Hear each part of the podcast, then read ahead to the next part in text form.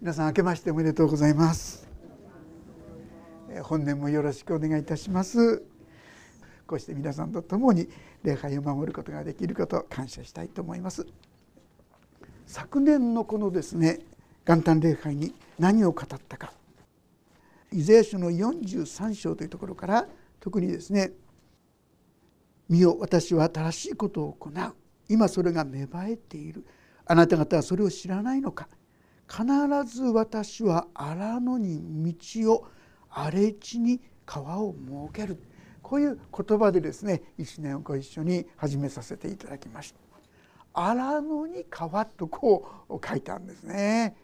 え確かにまあ荒れ地ですよね難しいところ。まあ、そういう中でこう新街道というところが進んできたわけですが私はですねあの円高とか円安とかちょっと気になってました。それによってですね建物の値段とかいろんなものがどうなるかなとこう思ってましたら円安がぐんぐん進みましたよね。おまけに物価がどんどんどんどん上がってきましたよね。さあこんなんでこの新街道はどうなってしまうのかなってちょっと考えてそう思ってしまうんじゃない。まさしくある意味で荒野かなと思いましたね。でも実際そういう中で進めさせていただく時になんとですね皆さんの本当に神様志を起こしてくださって多くの献金を捧げてくださったりあるいはこう教会祭として預かり金としてなんとその必要が満たされる大変な額なのにええー、ってですねどうして？こう思うような状況ですけどもそのことが本当に満たされてあ神様は確かに荒野に厳しい状況の中に川を設けてくださったんだなそれも豊かなですね命の水の川を流れさせてくださったんだなそんなことを思ったわけであります。さあそういう中で今年はですねどんな御言葉をこの新年元旦礼会で語らせていただこうかな。そんなことを祈りながら祈りながらですねいた中で11月頃だったでしょうか。今日のこの54章の言葉がですね心に留まったんですね。特にこの2節3節を読ませていただきますが「あなたの天幕の場所を広げ住まいの幕を惜しみなく張り綱を長くし杭を強固にせよ」「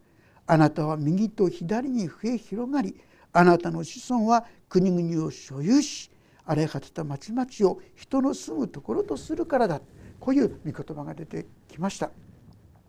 新街道素晴らしいことなんですけども私たち気をつけなきゃならないことがあると思っているんですね。素晴らしい建物ができたあよかったねでももし肝心要の教会がそこにあるかどうかですよね。立派な建物を建ったとしても。でもそこに肝心要の神様の命が神様の愛がもしそこから損なわれていったら何の意味もなくなってしまいますね。本当の意味でキリストの命がキリストの愛が満ち溢れてこそ。そしてまた多くの人がそこで慰めや励ましや力を受けられてこそ私たちは本当に良かったと言えるところではないかな。新街道は何のために？自分たちのためじゃないですよね。そうではなくてそこを通してもっと多くの人が神様の愛に触れていただくためにもっと多くの人が真の慰めや励ましや希望をいただくためにあるんだそのことを忘れないようにしたいと思うんですね。実は私がですねこの仙台に来させていただく前に神様からですね一つの御言葉をまあ示されたと言いましょうか心に覚えるように教えられることがありましたちょっとですねそこを読ませていただきます新明記の8章というところなんですけども少し長いんですがちょっと読ませていただきます。え私は今日あなたに命じる全ての命令をあなた方は守り行わなければならない。そうすればあなた方は生きて数を増やし主があなた方の先祖たちに誓われた地に入ってそれを所有することができる。あなたの神主がこの40年の間荒野であなたを歩ませられた全ての道を覚えていなければならないそれはあなた方を苦しめてあなたを試しあなたがその命令を守るかどうかあなたの心の内にあるものを知るためであった。それで私は主はあなたを苦しめ飢えさせてあなたも知らずあなたの父祖たちも知らなかったマナを食べさせてくださった。それは人はパンだけで生きるのではなく人は主の御口から出る全ての言葉で生きることをあなたに分からせるためであった。この40年の間あなたの衣服は擦り切れずあなたの足は腫れなかったあなたは人がその子を訓練するようにあなたの神主があなたを訓練されることを知らなければならない、まあ、これはイスラエルの民がエジプトから出てくる時に彼らがですね心をすべき事柄であったわけであります。彼らが本当にいろんな苦しいところを通ったり悲しいことを通ったりするんですがそれは私たちがそのことを通してさまざまなことを教えられ学びあるいはへりくだりあるいは神に信頼することを学ぶためであったとこういうことであります。そして特にですねこうあったんですね。あなたが食べて満ち足りた時主がお与えくださった余市についてあなたの神主を褒めたたえなければならない。気をつけなさい。私が今日あなたに命じる主の命令と主の定めと主の掟を守らずあなたの神主を忘れることがないように。あなたが食べて満ちたり立派な家を建てて住みあなたの牛や羊の群れが増え銀や金が増しあなたの所有物が皆豊かになってあなたの心が高ぶりあなたの心神主を忘れることがないように。まあちょうどですね今これからですね新街道が建てられようとしていく。立派な建物が建ってその時に私たちが高ぶることがないようにというんですがどうでしょうか？私たちは何かいいことがあるとすぐに高ぶると思いませんか？やったってですね自分がやったかのようにですね高慢な思い傲慢な思いにすぐになってしまう。それが私たちではないかと思うんですがまあその時は何も分かりませんでしたけどもいつか私ももしかしたらそんな街道も建ててくださるのかななんてことを考えていましたけどもその時こそ私たちはうまくことがいけばいくほどその時こそへりくだるこのことがどんなに大切かということであります。そしてあなたのあなたは心の内で私の力私の手の力がこの富の築き上げられたと言わないように気をつけなさい。あなたの神主主を心に据えなさい。主があなたに富を築き上げる力を与えるのはあなたのあのそのに誓った契約を今日のように果たされるためである。私たちは今こそこう新街道今年ですね私たちはおそらくもう10月ぐらいには新街道の姿を見ているんじゃないかなと思うんですけどもその時にこそ私たちは気をつけなければならない。本当にへりくだらなければならない。そして本当に何を神様は私たちにこれは使命として与えるのか。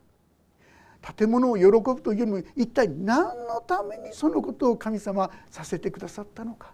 そのことから心が移らないようにしなさいそうそのことを教えてくださっているように思うのであります。で一体なぜこのことをお話ししているかそれは今日今読ませていただきました54章ここに戻らせていただきますがここにおいて「あなたの天幕の場所を広げなさい」ってこう言ってる。ああ私たちは建物を作ってそれでよかったとするんじゃなくてそこから本当の意味でこの教会が果たすべき使命を果たしていく。そこには悩める人が苦しむ人が本当に弱っている人があああそこに行けば本当になんとかなる心休まるそういう場所が提供されていく。そのためなんだよ。そしてこの尊い福音というものをしっかり伝えるためなんだよ。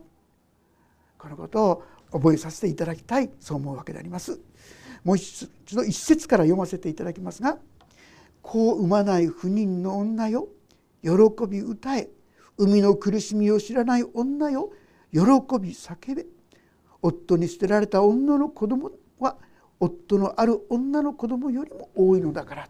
まあ、何の話してるのかわからないと思うんですがここに出てくるですね不妊の女よとかですね夫に捨てられた女とかですね、まあ、これ誰のことかイスラエルのことを意味してるんですね。彼らは神と共に歩んでいる民であるかのように思いましたけどもしかし本来の神の子たちがそこに生み出されてくることがなくなったいやもう神様から見捨てられてしまったんじゃないかもう歴史をたどれば分かりますが例えばバビロン保守例えば近くで言えばあのアウシュビッツのこともありましたね。さまざまな形でこのイスラエルの民は苦しい苦しいそういうところを通られたわけである。もう自分たちは見捨てられたんじゃないかそう思うかもしれない。しかしその子供が夫のある女の子供よりも多いからだ。やがてその子孫たちはやがて素晴らしい大きな祝福を受け継ぐものになっていくとこういうことを実は語っていたんですね。二節のところに「あなたの天幕の場所を広げ住まいの幕を惜しみなく張り綱を長くし杭を強固にせよ」あなたは右と左に増え広がりあなたの子孫は国々を所有し荒れ果てた町々を人の住むところとするからだとこう書いてあります。彼らはご存知のようにバビロン捕囚としてめちゃくちゃにされましたよね。もう国として残ることができないことになりましたね。後ではローマの国によって徹底的に滅ぼされてしまってもう国はなくなって全世界に散りましたよね。でもそれで終わりではないよとこういうのであります。ついにはそこにですね綱を長くし杭を強固にせよあなたは右と左に増え広がりあなたの子孫は国々を所有し荒れ上がった町々を人の住むところとするからだ。もし私たちが本当にこの神の言葉を尊びそしてこの神に従っていくならばあなた方は祝福をいただくんだよ。本当に神の使命を果たしていくことができる民となるんだよとこう言ってくださっているのであります。だからこそ4節でこう言います。恐れるな。あなたは恥を見ないから。恥じるな。あなたは恥ずかしめを受けないから。まことにあなたは若い時の恥を忘れ。やもめの時代の屈辱を再び思い出すことはない。なぜならあなたの夫はあなたを作ったものその名は万軍の主。あなたは贖い主にイスラエルの聖なるもの全地の神と呼ばれているからだ。主はあなたを夫に捨てられた心にある悲しみのある女と呼んだが若い頃の妻をどうして見捨てられるだろうか。あなたの神は仰せられる。私はほんの少しの間あなたを見捨てたが大いなる憐れみを持ってあなたを集める。怒りがあふれて少しの間私は顔をあなたから隠したが永遠の真実の愛を持ってあなたを憐れむ。あなたをあがなう主は言われる。イスラエルにとってですねバビロン保守奴隷としてですねもうバビロンに連れて行かれるあるいはアッシリアに連れて行かれるあるいは全世界に散らされるこんなことはもう思い出したくもないほど辛い悲しい出来事です。で彼らにとってはああもう神は私たちを捨てられたんだとそう思ったりしがいないと思います。ところが神様は何と言ってるか今読ませていただいた通りこれをまずはほ少しの間ってこう言うんですね。バビロン保守歴史上言いましたけどもこれ起こる前からですねこれ70年だよとこう言ってくださいました本当に70年でありますあるいはですねローマが散らされてからもう約2,000年です。でも神様の目分かります？これは永遠という観点から見るならば70年もあるいは2,000年もある意味でほんの少しの間なんですよ。こういう神の手の中に私たちは生かされているんだなそういう愛というものそしてさらに言うのはここにあるのはその真実の愛をもって憐れむ。あるいはですね永遠の愛をもって憐れむとこう言われたりするんですけども神様の愛というものは一見するともう忘れられたんじゃないか見捨てられたんじゃないかと思うかもしれませんけどもそうではない。神はちゃんと覚えているんだよとこう言うんであります。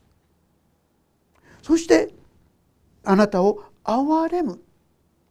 9節にはこれは私にはノアの日のようだ。ノアの洪水が再び死にやってくることはないと私は誓った。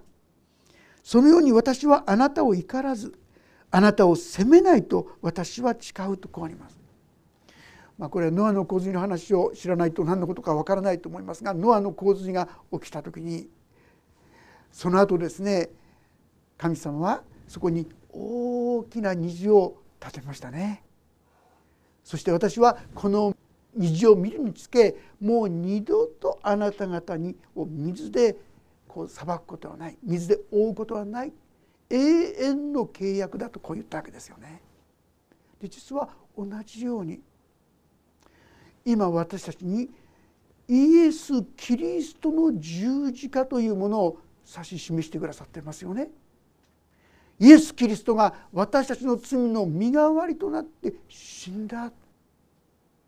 このことは永遠の印であってもうこのことを忘れることはない。だから私たちはもはやこのような裁きあのような裁きもしこのイエス・キリストに誰でも救いを求めてくるならばどんな状況の中でももはや決して私たちを忘れることはないし再びそのことで罰することはない。どうして？イエス・キリストの十字教化を見るたびごとにもうその罪は許されたその罪は流されたその罪は清められたこのことを思い起こすとこう言ってくださるからであります。そのように私はあなたを怒らずあなたを責めないと私は誓う。たとえ山々が移り丘が動いても私の真実の愛はあなたから移らず私の平和の契約を動かないあなたを憐れむ方主は言われる。今日ですねぜひ知っていただきたいのは私たちを憐れむ方がこう約束してくださる。私たちが私は本当に罪人です。こんな私がどうして救われるんでしょうか。こんな私が許されるんでしょうか。と嘆くその人に私の契約の愛は決して離れることはない。これはヘセドって言葉でありますが永遠の愛とも訳されますし神の愛とも訳すことができる言葉。それはこのイエス・キリストによって決して私たちからその愛はもはや外れることはない。私たちはこんなイエス様を信じただけでそれだけで永遠に救われるなんて本当にそんなことを信じていいの？本当に大丈夫なの？そんなふうに思ってしまうかもしれません。でもそうではない。神の愛は永遠にらない。だから私たちに神様は聖書としてその真実の愛を残してくださっている。だから私たちはこの言葉をどこまでもどこまでも述べ伝えさせていただくことが必要。どんな人でもこの愛から漏れる人はいない。もしイエス・キリストにその十字架に自分の救いを求めるならあなたは間に合わないという人は誰もいない。どんな人でもこの救いに預かることができる。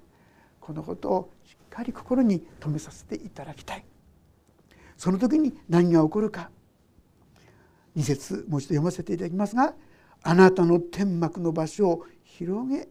住まいの幕を惜しみなく張り綱を長くし杭を強固にせよ」今はある意味で神様の技教会とかそういう点についてお話ししましたけどもこれは私たち一人一人の歩みということにおいてもそのことをですねしっかり受け止めさせていただきたいそう思うんですね。私たちはさまざまな使命というもの先ほど教会ということで私たちは本当に多くの人に伝えるというそういう使命があるんですよとお話しさせていただきましたけども実は私たち一人一人も神様からのさまざまな使命というものが実は与えられている。私たちは神の愛を伝える愛のしもべということができるかなと思います。皆さんがそれぞれ使わされているところのまあ、あるこれはメッセンジャーが言ってた言葉なんですがあなたはもしそこにクリスチャンがあなた一人であるとするならばあなたはそこに使わされた牧師ですよという言葉をですね聞いたことがありました。もし家庭に使わされているならその家庭の中で死に愛を灯す光り輝かせるそういう使命ああこういう愛が神の愛というものはこういうものなのか私はついついですね神様の正しさら素晴らしさをお話しそれもいいんですが私たち自身がその愛に生きるものとなってそこに愛を輝かせるものとならせていただくその職場の中でその学び屋の中でさまざまな中で私たち自身がそういったものに変えられていくということがどんなにか大切だということですよね。でその時にそれは当然のごとくに広げられていく、まあ、このあなたの天幕の場所を広げというのはですねここではよく、まあ、遊牧民ベドウィンっていうような方々がいらっしゃいましたそしてだんだんベドウィンがですね増えて家族が増えてくるとどうなるかって言いますと幕をですね広げて大きな家にするんですよ。そのことを取って言ってるんですよね。私たちがそのようにして神様を明かし神の愛の中に生きるものとなる時にいつしかそれは家族が広がっていくんだよ。そして3節に「あなたは右と左に増え広がりあなたの子孫は国々を所有し荒れ果った町々を人の住むところとするからだ」まあ、正直まして日本ではですね教会が本当にあの小さいですね。少数本当に非常に大きな少数でもこれはですねある意味で日本が特別って言ってもいいんですよ。ご存知でしょうか？最も世界中でクリスチャンが少ないのがある意味でイスラエルと日本もそういう国の一つなんですね。でこういうところに慣れてしまいますとね私たちはなかなか聖書の言葉をね正しく増え広がる。いや広がらないよってねだってデモっていうのがガンガン出てきてしまうんですがある意味一つのマインドコントロールの中に置かれてしまっているっていう部分もなきにしもあらずかなとこう思うんですね。これ私実証したわけじゃないんですけども聞いた話なんですけどものみってすごい跳躍力を持ってるんだそうですね。ピョンピョンって体あんなちっちゃいんですねすっごい跳躍力を持ってるんですがこの跳躍する飲みの上にですね、まあ、コップかなんかに閉じ込めておいてその上にハイなんかでもちょこんとこう乗せておきますよね。そうどうなるかご存知ですか？だんだんですね飲みが飛び跳ねなくなってくるそうです。というのはどんなに飛び跳ねてもそのハガキがあるとこまでしか行かないんですよ。でいつもガタンガタンと落ちてくるともうそのうちそこまで飛ばなくなってくるし飛ばないばかりか自分にはそこまでしか能力がないって思っちゃうらしいんですね。そしてハガキを取ってももうそれ以上飛ばなくなるんだそうです。まあ、実証してないから分かりません。聞いた話なんですけどね。私たちも気をつけないと神様が言われても現実のさまざまな失望やさまざまな悲しい経験のゆえにそのことをですね受け止めることができなくなってしまうことも結構あるかなと思います。この聖書の約束によればあなたは右と左に増広がりってこう書いたんですよ。でもって私はつい出ちゃうと思うんです。私にとって必要なのはあそっかじゃあこうしたらどうだろうかああしたらどうだろうかってことがですねその言葉を受け取る時に実は先が広がっていくということなんですね。まあ、実はあの宣教こう現代の宣教のですね基礎を作ったウィレム・ケアリーっていう人がいるんですがこの人はですねこの御言葉2節3節を持ってですね叫んだそうですね私たちは大いなることを神に期待し大いなることを企画しましょう立てま計画を立てましょうなんてですねそんなことを言って彼自身がインド当時はですねなかなか厳しい世界です。けども彼はそこに行って一生ですね宣教師としてお捧げした。そこからですね現代の宣教師の時代ですねプロテスタントのですねこう宣教師の働きがですね始めた始まっていったとも言われているんですけども。それはまさしくこの言葉を受け止めて神にはそのようにできる。ということを信じて前に進んでいったところから始まっていった。私たちに必要なのも神様はお命じくださっているんだ。そして神様は約束してくださっているんだ。そればかりかここにはだから恐れるなと言ってくださっている。あなた方の過去のいろんな経験いろんな悲しい辛い思い。でもそれを忘れ去らせてくださる。それはしばらくの時だったってこう言ってくださるんですよ。それほど遠大のと言いましょうか。大きな世界の中で神様は私たちに歩むべき道を指し示してくださっている。神様はあなたにはどんなことを期待しておられるでしょうね。あなたの広がるべきこの天幕は何でしょうかね。さまざまな天幕が皆さんにあるかもしれないある人によっては仕事において貸しをすることかもしれませんしあるいは家族にこの福音を伝えることかもしれませんしさまざまなことにおいてあ無理だできっこないというその思いをですね一掃して神の約束がこう言っているんだからといって神の言葉に従っていく。その時にこの幕はですねますます広がっていくまあこれから深海道ができるわけですが変なこと言うかもしれませんけども始まりですよね。さらに願くはですねもうしばらくだったら、はあ、もっと広げなきゃならないねってこうなっていくことができたら幸いだなそう思うんですね。この建物を建てさせていただいた時ですねあのこれもアメリカの方々がボランティアで来てくださってそしてトンカントンカンやってくださって作ってくださった。皆さんこの建物を作る時はですね アメリカから全ての 2x4 当時はまだあんまりですね盛んじゃなかったんですが 2x4 の走りです。ちょ作った時は。ですからいろんな人が見物に来たぐらいだったんですけどね。でその時にあのその方々が来てくださって言ったんですけども早くこれを作り直してほしいですねって言ってたんですね。30年34年かかりましたけどね。それはもうここが入りきんなかった。もっともっとなっていく。私たちは神にはできる。神はこう約束してくださってる。ついつい私たちは自分の経験や自分の悲しい経験いろんなことによってああだからこうだからといってマイナスの方に心を向けてしまうんですが主に期待して主に向かってですね共に進んでいきたい。そう思うんですね。あそっか。これは始まりなんだな。新街道はですね新たに一歩への始まりなんだな。この先神様どうしてくださるのかな、まあ、この教会はもともとはですね遠くをキリストへって遠くに、まあ、教会が同じですねある意味で主にあって恵みによって自由にされる教会そういう教会をですね建てさせていただきたいな。そんな中で建てさせていただきましたけども今まだ宮城県中にとどまってますけどね。できればこれがもう岩手県に福島県にあるいはですね青森に秋田にこうやって広がっていったらなんと素晴らしいでしょうね。